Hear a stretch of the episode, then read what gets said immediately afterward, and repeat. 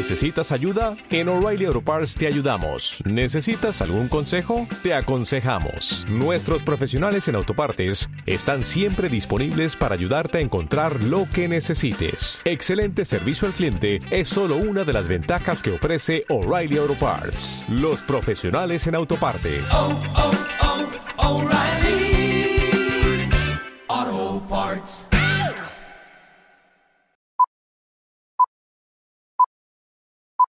Bienvenidos a Hemisferix, el podcast de fisioterapia y neurorehabilitación presentado por Javier Sánchez Aguilar.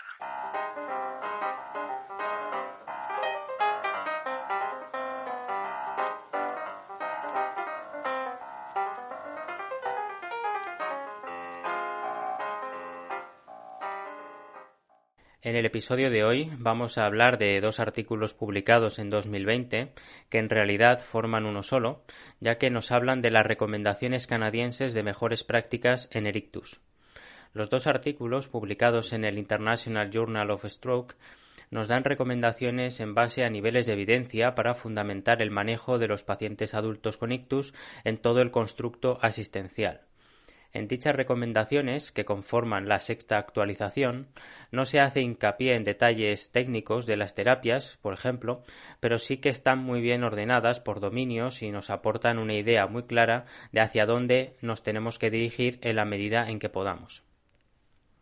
En este podcast vamos a intentar hablar de estas recomendaciones sin caer en la enumeración directa y en la repetición, ya que hay muchas de ellas, sobre todo eh, de la parte 2, que se exponen de diferentes formas para decir prácticamente lo mismo. Lo importante en este episodio es quedarse con la idea fundamental de las recomendaciones y que sirva como anclaje para indagar más en cada una de ellas. Las recomendaciones se dividen en dos partes. En la parte 1 se habla de la rehabilitación y recuperación después del ictus y en la parte 2 se habla de transiciones y participación en la comunidad tras un ictus. Estas recomendaciones, en su totalidad, conforman un conjunto completo de pautas basadas en la evidencia que abordan cuestiones relacionadas con los déficits, las limitaciones de la actividad y las restricciones de participación después de un ictus. Vamos con la parte 1 que trata de la rehabilitación y recuperación después del ictus. Esta parte es un resumen de las recomendaciones basadas en la evidencia actual, centrándose en el manejo de pacientes que han padecido un ictus moderado severo. No se centran en el paciente con una afectación leve, ya que consideran que puede no requerir un plan rehabilitador tan intenso. Respecto a otras recomendaciones pasadas en este año 2019, no 2020, 2020 es cuando se han publicado los artículos, el cambio más notable ha sido quitar de esta parte la sección dedicada al impacto social del ictus. En ese sentido, aspectos como volver a conducir o el aspecto sexual tienen un apartado específico aparte que veremos después. En cuanto a la metodología de las recomendaciones, un grupo interdisciplinar de expertos en rehabilitación fue convocado para participar en la revisión y redacción de las recomendaciones. El contenido fue revisado también por un grupo de personas afectadas de ictus, sus familias y cuidadores. Se hicieron revisiones sistemáticas de literatura para cada tema y el grupo de escritura debatió sobre el valor de la evidencia y así emitir las recomendaciones por consenso. Todas las recomendaciones tuvieron asociado un nivel de evidencia A, B o C. Recordemos que nivel de evidencia A significa evidencia de un metaanálisis de estudios controlados aleatorizados, ECAS, o hallazgos consistentes de dos o más ECAS. Los efectos deseados superan claramente a los indeseados o al revés. No hay que olvidar que un nivel de evidencia A también puede ser para no recomendar una terapia, por ejemplo. El nivel de evidencia B implica evidencia de un ECA o hallazgos consistentes de dos o más estudios bien diseñados, aunque no ECAs. Y el nivel de evidencia C implica que la recomendación está dada por consenso pero con evidencia limitada y en ocasiones basada en opinión de expertos que bien podría transformarse en un nivel de evidencia mayor en el futuro. Después de dar un conjunto de recomendaciones, se hizo una revisión interna por un comité específico y una revisión externa por expertos internacionales y canadienses no involucrados en el desarrollo de la guía. Esta primera parte tiene a su vez dos partes, la parte A y la parte B, y a su vez se dividen en secciones, en total son diez. Vamos con la parte A que trata sobre la organización del sistema de rehabilitación del ictus. Dentro de esta parte A vamos a tener cuatro secciones. En la sección 1 se habla de las recomendaciones sobre la evaluación inicial del ictus. Hay algunas recomendaciones que son nivel de evidencia A, como que todos los pacientes hospitalizados con ictus agudo deben ser evaluados tan pronto como sea posible y por un equipo especializado de médicos, terapeutas ocupacionales, fisioterapeutas, enfermería, logopedas, trabajadoras sociales y dietistas. Sí, no se incluyen los neuropsicólogos aquí, aunque sí lo están con un nivel de evidencia C. Las evaluaciones deben ser estandarizadas y deben poder detectar las necesidades al alta. La admisión a un programa de rehabilitación debe limitarse a pacientes con más de un tipo de discapacidad y para quienes requieren de más de una disciplina. Tres factores importantes que influencian la decisión de aceptar un paciente a rehabilitación hospitalaria son la cognición, movilidad y comunicación premórbidas. Los pacientes con una única discapacidad pueden beneficiarse habitualmente de servicios ambulatorios o comunitarios y no requerir de un programa interdisciplinar. En la sección 2 se habla de las recomendaciones en la unidad de ictus. En ese sentido, todos los pacientes deben ser tratados por una unidad especializada y aquellos con ictus moderado severo deben tener la oportunidad de tener una rehabilitación hospitalaria. En la sección 3 se habla de las recomendaciones sobre la distribución de la rehabilitación hospitalaria. Aquí entra la problemática de la movilización temprana. Lo que está claro es que se recomienda empezar la rehabilitación lo antes posible siempre que haya una estabilidad médica, fomentando la frecuencia de sesiones fuera de la cama. Sin embargo, una movilización prolongada de manera temprana en los primeros días tras el ictus, sobre todo si este es severo, no está recomendada. Una vez lograda la estabilidad médica, los pacientes deberían recibir las terapias apropiadas con la dosis apropiada, en aras de retar a los pacientes a adquirir las habilidades necesarias para realizar actividades funcionales y que éstas se transfieran a la vida cotidiana. En la sección 4 se habla de las recomendaciones en la rehabilitación ambulatoria y domiciliaria, incluyendo el alta temprana con apoyo. En ella, básicamente, se indica que los pacientes con objetivos continuos deben continuar teniendo acceso a servicios especializados al dejar el hospital. Servicios de un mínimo de 45 minutos al día, dos a cinco días a la semana, según las necesidades del paciente. Los pacientes y las familias deben estar involucrados en el tratamiento, establecimiento de objetivos y plan de transición.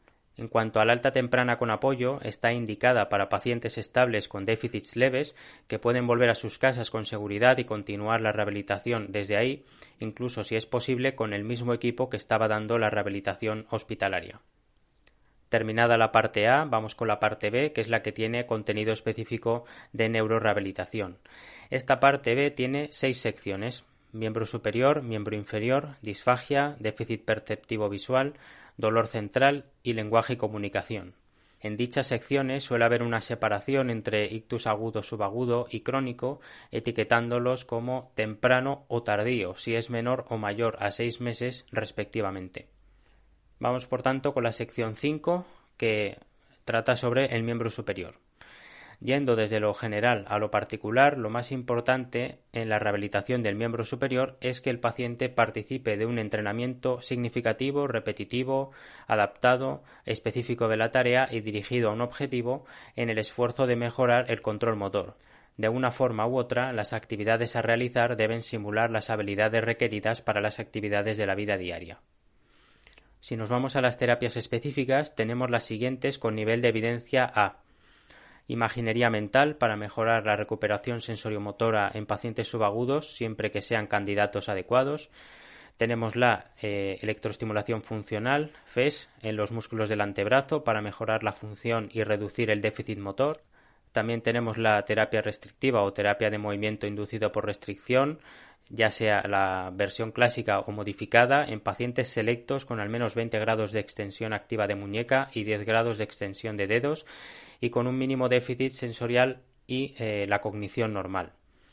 La terapia espejo debe considerarse como coadyuvante a la terapia motora para pacientes con paresia severa. La realidad virtual también está presente, incluyendo la inmersiva, con un fundamento claro de aprendizaje motor, intensidad, repetición, feedback, etc. También, por supuesto, tenemos el entrenamiento de fuerza, que se debe considerar en paresias leves y moderadas para mejorar la fuerza del agarre. El entrenamiento de fuerza no agrava el tono muscular ni el dolor. El entrenamiento bilateral no se recomienda por sobre el entrenamiento unilateral para mejorar la función motora. Por último, la estimulación magnética transcraneal podría considerarse como coadyuvante a la terapia motora. Para la espasticidad, no se recomienda el uso de férulas en fase subaguda, mientras que la toxina botulínica puede ser utilizada para aumentar el rango articular y disminuir el dolor en pacientes crónicos con espasticidad local. No obstante, no está claro si la toxina en sí misma permite la mejoría funcional. Finalmente, para terminar con el miembro superior, está el manejo del hombro doloroso, que puede llegar hasta el 30% en el primer año, y también tendríamos el síndrome de dolor regional complejo. Lo que está claro a estas alturas es que no hay que tirar del brazo durante las transferencias y durante la terapia en sí, y que se debe enseñar al resto de profesionales y familiares para saber colocar y manipular el brazo. Pasamos a la sección 6, que trata sobre el miembro inferior. Dentro de esta sección se incluye tanto el equilibrio, la movilidad, la espasticidad y la prevención y manejo de las caídas. Si vamos desde lo general hasta lo particular, diremos que los pacientes deben participar en un entrenamiento significativo, retador, adaptado, intensivo, específico de la tarea y dirigido a un objetivo, para mejorar la transferencia de habilidades y la movilidad. En cuanto al entrenamiento de la marcha, se recomienda el entrenamiento de tarea repetitivo y adaptado para mejorar el sit to stand, el ponerse de pie, la velocidad de marcha y la distancia recorrida. El entrenamiento en cinta rodante con o sin soporte de peso debería utilizarse para mejorar la velocidad de la marcha y distancia recorrida como añadido al entrenamiento en superficie o cuando este entrenamiento en superficie no es posible. El entrenamiento asistido por robots se recomienda para pacientes que no pueden caminar de otra forma, nunca sustituyendo al entrenamiento de marcha convencional. También se puede utilizar la estimulación auditiva rítmica para mejorar los parámetros de la marcha, incluyendo la velocidad, la cadencia, la longitud del paso y la simetría. La práctica mental puede considerarse también como una terapia coadyuvante la electroestimulación funcional debería ser utilizada para mejorar la fuerza muscular y la marcha en pacientes selectos, aunque los efectos podrían no sostenerse en el tiempo. Las órtesis, que son muy comúnmente utilizadas, están recomendadas para pacientes con pie caído siempre que haya una evaluación y un seguimiento detrás. En cuanto al equilibrio, las terapias recomendadas con nivel de evidencia A son las siguientes: entrenamiento de equilibrio en sedestación o entrenamiento del tronco, práctica en bipedestación, biofeedback con plataformas de fuerza, entrenamiento orientado a tareas con y sin intervención multisensorial, entrenamiento de equilibrio combinado con realidad virtual en fase crónica del ictus, uso de superficies inestables y tablas de equilibrio y por último, no se recomiendan el entrenamiento de equilibrio combinado con feedback visual, imaginería motora y vibración de cuerpo entero. En cuanto al entrenamiento aeróbico, debe incorporarse un programa individualizado que involucre grandes grupos musculares para mejorar la resistencia cardiovascular y la función cognitiva, monitorizando frecuencia cardíaca y tensión arterial durante el entrenamiento. Es importante también asegurar un mantenimiento a largo plazo de este entrenamiento con una transición a un entrenamiento aeróbico autónomo en casa o en ambiente comunitario, desarrollando estrategias para superar barreras, tanto personales, familiares como ambientales.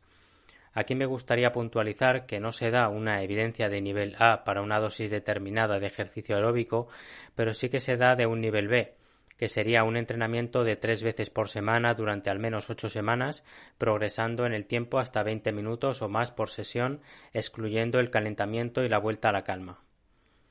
En cuanto a la espasticidad, un tema muy controvertido, de manera similar a lo mencionado para el miembro superior, se recomienda el uso de toxina botulínica para reducir la espasticidad focal, aumentar el rango articular y mejorar la marcha en pacientes con ictus crónico.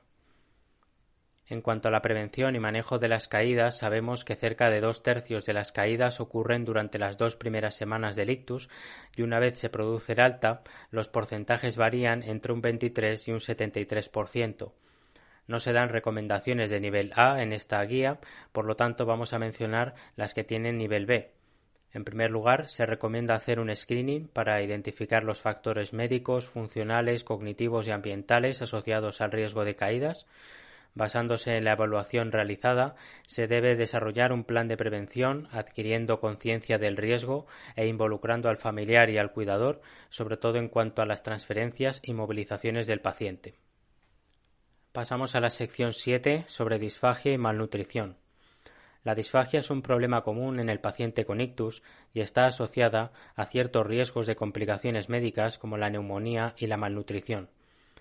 Dentro de los primeros siete días del ictus se ha estimado que del 29 al 67% de los pacientes tienen disfagia. Estos pacientes con frecuencia no reciben suficiente aporte calórico, lo cual se expresa evidentemente en los resultados clínicos a muchos niveles. Para los pacientes que no pueden mantener un estatus nutricional por vía oral, se debe considerar la alimentación enteral. El uso de una PEG, de una gastrostomía endoscópica percutánea, puede reducir el riesgo de bloqueo o fuga de los tubos en comparación con la sonda nasogástrica, pero no reduce el riesgo de mortalidad y neumonía. Más allá del resumen que se aporta en esta guía, se dan múltiples recomendaciones, aunque ninguna de nivel A. Sí que dentro de las recomendaciones de nivel B tenemos las referentes a la evaluación específica, por ejemplo, con el uso de videofluoroscopia y también respecto al tratamiento, en el que se habla de terapia restaurativa incluyendo resistencia lingual, apnea y deglución con esfuerzo, así como técnicas compensatorias que aborden la postura, el input sensorial con el bolo, el control voluntario y la modificación de texturas. Seguimos con la sección 8 sobre el déficit perceptivo visual. Se estima que el 65% de los pacientes con ictus en fase temprana tiene algún déficit visual. Dentro de los problemas perceptivos, el más frecuente es la heminegligencia, que tiene un gran impacto en la vida del paciente. Las intervenciones terapéuticas se suelen dividir en intervenciones top-down e intervenciones bottom-up. Dentro de las intervenciones top-down tendríamos, por ejemplo, el escaneo visual, el feedback, la realidad virtual y la práctica mental, que se centrarían en atacar el déficit. Por otro lado, las intervenciones bottom-up, como los prismas, el parcheado del ojo o la activación de la extremidad, lo que hacen es compensar el déficit. En ese sentido, no se dan recomendaciones de nivel A, pero sí numerosas recomendaciones de nivel B. Se recomienda el escaneo visual, la realidad virtual, la terapia espejo, con o sin activación de la extremidad. Hay evidencia científica conflictiva para el uso de parches oculares y prismas. En el caso de la apraxia debería abordarse con aprendizaje sin errores, entrenamiento gestual y entrenamiento de estrategia gradual. Pasamos a la sección 9 sobre dolor central. El dolor central posictus es un desorden neurológico caracterizado por un dolor constante o intermitente en una parte del cuerpo, asociado en ocasiones con alteraciones sensoriales que corresponden al territorio cerebral lesionado. Suele desarrollarse los primeros meses después de la lesión. La prevalencia es difícil de estimar por falta de un gol estándar, pero se estima que es entre un 1 y un 12%. Eso sí, es especialmente alta esta prevalencia en casos de infarto vulvar lateral, también llamado síndrome de Wallenberg, y en lesiones en la parte ventroposterior del tálamo. En cuanto a las recomendaciones, no se da ninguna recomendación de nivel A, todas son de nivel C. Esto nos da una idea de lo difícil que es tratar este problema, que habitualmente se trata con antidepresivos y antiepilépticos. En cualquier caso, los expertos a nivel C, como decimos, recomiendan fármacos como la gabapentina en primera línea, fármacos como la amitriptilina o la duloxetina como segunda línea y los opioides o el tramadol como tercera línea. Pasamos por último a la sección 10 sobre lenguaje y comunicación. La afasia, como ejemplo paradigmático de afectación del lenguaje, afecta del 21 al 38% de los pacientes que han sufrido un ictus, aunque mejora con el tiempo, muchos pacientes siguen teniendo problemas que les afectan mucho en la vida cotidiana. El tratamiento principal para la afasia es la terapia del habla y lenguaje, en la cual el paciente reaprende y practica las habilidades del lenguaje y aprende a usar otras formas de comunicación. Como en otros dominios, una terapia más intensa se ha demostrado ser más efectiva para mejorar la comunicación funcional. En este sentido, las recomendaciones que se dan son en su mayoría de un nivel C. La única recomendación de nivel A es que el tratamiento debe incluir técnicas como la SCA. La SCA es la Supported Conversation for Adults with Aphasia. Traducido al español sería conversación asistida para adultos con afasia. Este es un método de comunicación que utiliza un conjunto de técnicas para fomentar la conversación cuando se trabaja con alguien con afasia a través de palabras clave habladas y escritas, gestos y lenguaje corporal, dibujos a mano y pictogramas detallados.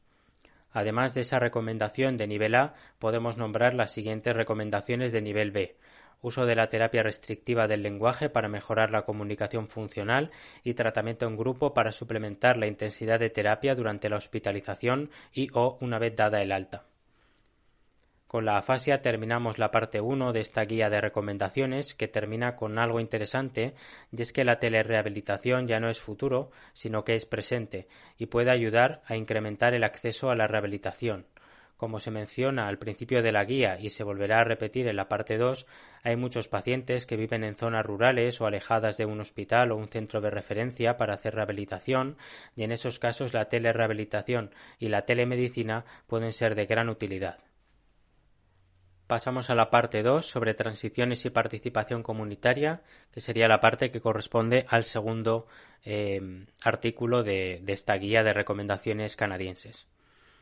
Esta parte está dedicada no tanto a aspectos técnicos de la rehabilitación, sino más bien a la parte más organizativa de los servicios de salud, a la importancia del cuidador y la participación comunitaria. Esta parte consta de cinco secciones, cada una de las cuales tiene sus recomendaciones en relación a estos temas. Uno de esos temas que resulta crucial es el de la transición entre diferentes entornos o servicios, y muchas veces los pacientes se mueven entre ellos sin control. Muchas veces los pacientes están llenos de incertidumbre con todos los aspectos emocionales que la acompañan. La mayoría están resituándose en la vida, tratando de ordenar su vida familiar, su hogar, sus relaciones personales, su trabajo incluso. En este sentido, aquellos modelos de transición que involucran más componentes y personal y aquellos que precisamente incluyen componentes que fomentan el aprendizaje y la autoorganización tienen más probabilidades de resultar en transiciones exitosas. Esta guía, y en concreto esta parte, trata de dar recomendaciones de transiciones del cuidado, poniendo énfasis en que el paciente no se pierda dentro del sistema y sobre el incremento de la participación dentro de la comunidad. En ese sentido, vamos a ver aspectos relacionados con volver a conducir, la sexualidad, el ocio, el apoyo social, etc. Comenzamos por la sección 1 sobre las recomendaciones de apoyo a personas con ictus, sus familias y cuidadores. En esta sección lo que se quiere recalcar es la importancia de entender al paciente y su situación, que muchos de ellos se sienten abrumados por lo que les ha pasado y la información que se les transmite no debe empeorar la situación. Dentro de eso hay grupos de personas que son más vulnerables porque ya de base están en una situación desfavorecida, como las personas que viven en entornos rurales, personas mayores, personas trans, personas recién llegadas al país en cuestión, etc son aspectos que no son estrictamente médicos o que pareciera que los terapeutas ni nos van ni nos viene, pero realmente pueden llegar a tener mucha relevancia en el proceso, sobre todo en las transiciones entre servicios. En este sentido, no se dan recomendaciones de nivel A como tal, pero sí que es importante tener en cuenta recomendaciones como evaluar la predisposición de los pacientes, familiares y cuidadores a la información que se les va a transmitir, de alguna manera se ha de transmitir la información de tal manera que sirva para empoderar a los implicados y que el proceso de rehabilitación sea más llevadero. En las recomendaciones se hace hincapié en algo que podríamos llamar cuidar al cuidador, en el sentido de tenerlo en cuenta, de conocerle, de conocer sus capacidades y también sus recursos de afrontamiento. Como hemos dicho antes, la telemedicina entra con fuerza para reducir los problemas de relación con los servicios sanitarios, sobre todo en personas con dificultad de acceso a los mismos. Seguimos con la sección 2 sobre recomendaciones sobre educación para personas con ictus, sus familias y cuidadores. Con más o menos implicación, todos sabemos que es muy importante educar a los pacientes, sus familias y cuidadores. Esto típicamente se ve cuando dejamos pasar al familiar o cuidador a la sesión de terapia para que nos vea cómo trabajamos, cómo hacemos ejercicios, cómo hacemos las transferencias, etc.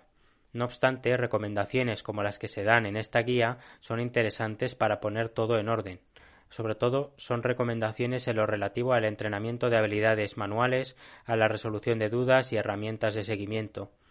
Esta educación debe estar en todo el proceso, desde la fase aguda hasta la reinserción comunitaria, y sobre todo es crucial en las transiciones, es decir, cuando un paciente cambia de servicio, ya que ahí se suelen generar unas necesidades específicas.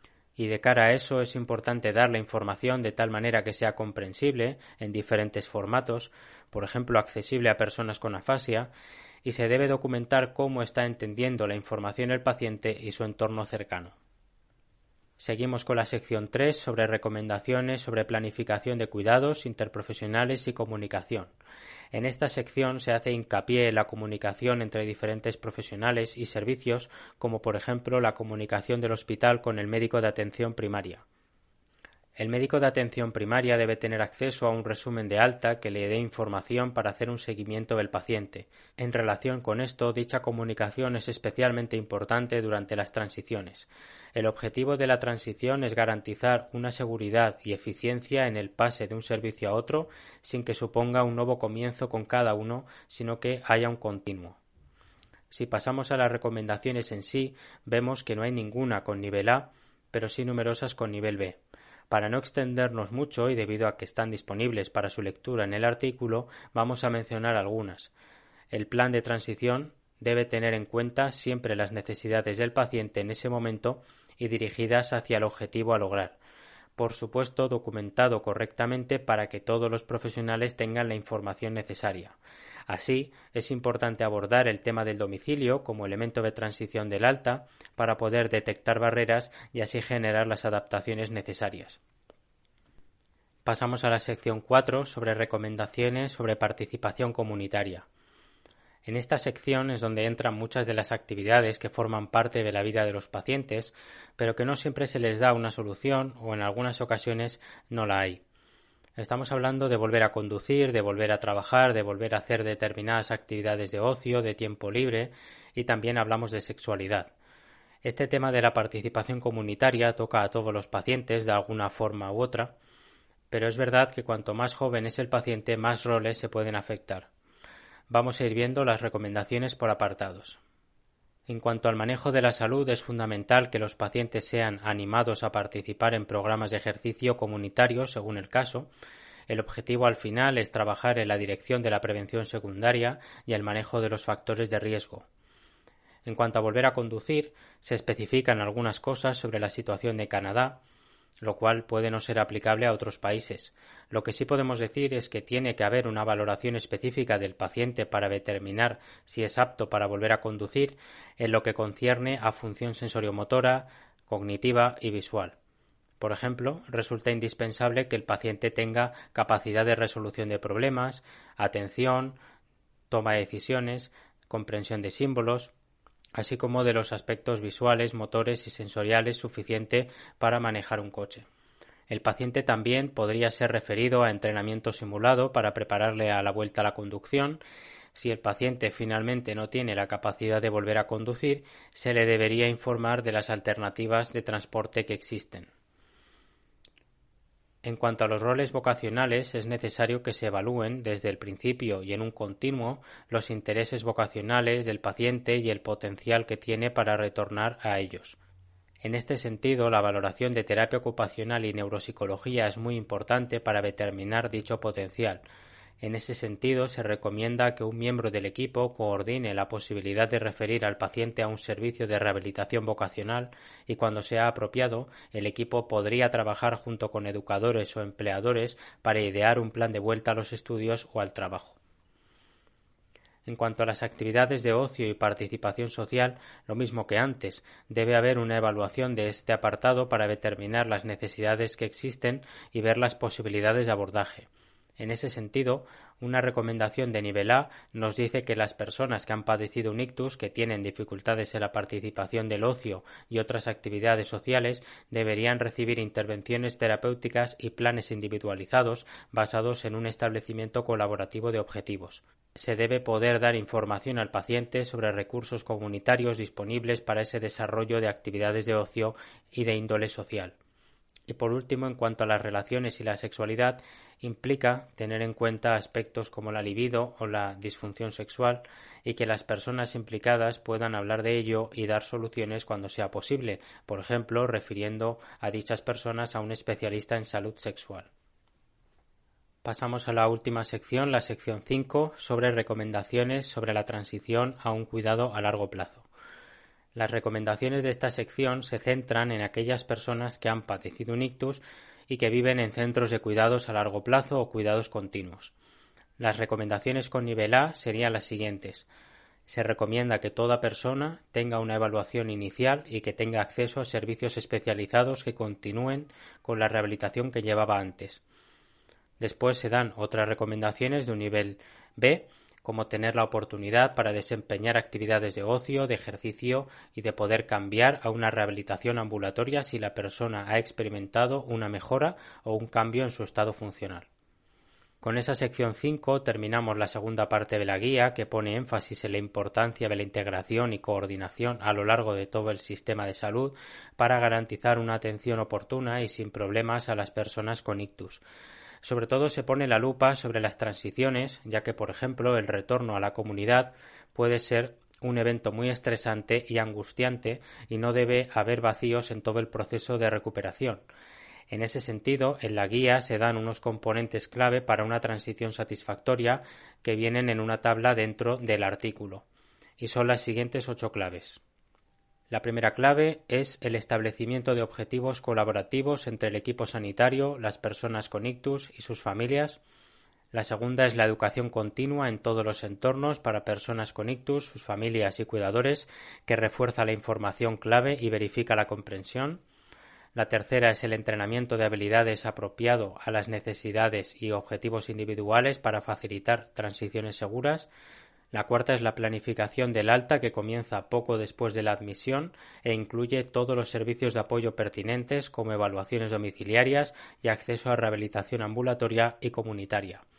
La quinta es la evaluación continua de las capacidades de la familia y el cuidador para brindar atención a la persona con ictus, sus necesidades individuales de apoyo y la posible carga de cuidados.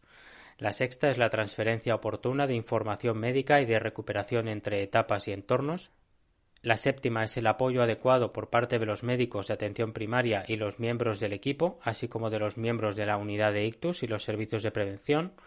Y la octava y última es la monitorización continua de la recuperación física, psicológica, social y emocional, el afrontamiento y la adaptación después del alta de los entornos de rehabilitación y cuidados intensivos para pacientes hospitalizados.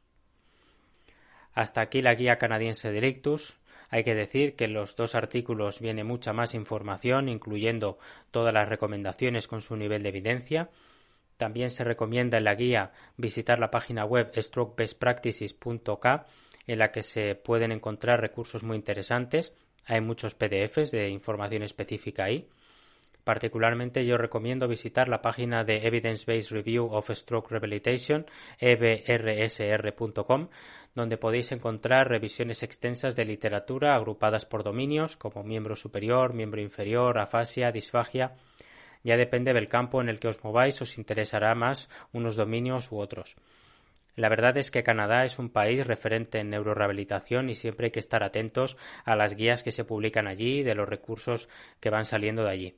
Espero que os haya gustado el episodio, que haya sido más o menos clarificador de en qué punto estamos en la evidencia científica actual y sobre todo espero que aquellos que no estén familiarizados con las guías de práctica clínica o con este tipo de recomendaciones se vayan familiarizando con ellas porque de alguna forma nos ordenan la gran cantidad de información publicada. Sin más, me despido de vosotros y vosotras hasta el próximo episodio, que espero que sea la semana que viene.